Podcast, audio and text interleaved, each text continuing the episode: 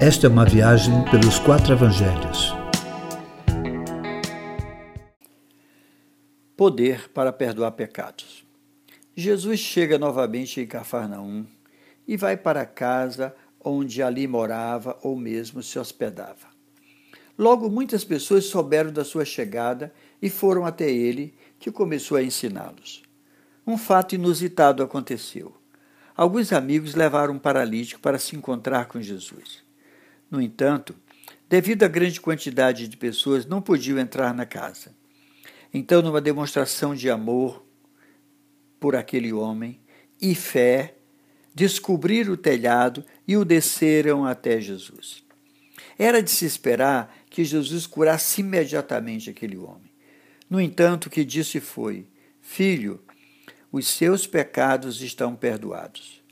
Diante de Jesus, não estava apenas o homem necessitado de cura, mas também uma bela oportunidade para ensinar o poder que estava sobre ele mesmo, o poder para perdoar pecados.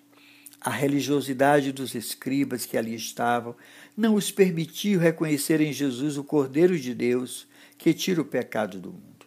Logo, em seus corações julgaram a Jesus como um blasfemador. Quem pode perdoar pecados senão Deus? Sim, só Deus pode perdoar pecados. Sabendo o que se passava no coração daqueles homens e querendo que entendesse que ele, o filho do homem, tinha poder para perdoar pecados, curou o paralítico. Curar o enfermo era bem mais fácil do que perdoar pecados. Deus é todo-poderoso não porque pode apenas fazer todas as coisas, mas sim porque pode perdoar todo ser humano.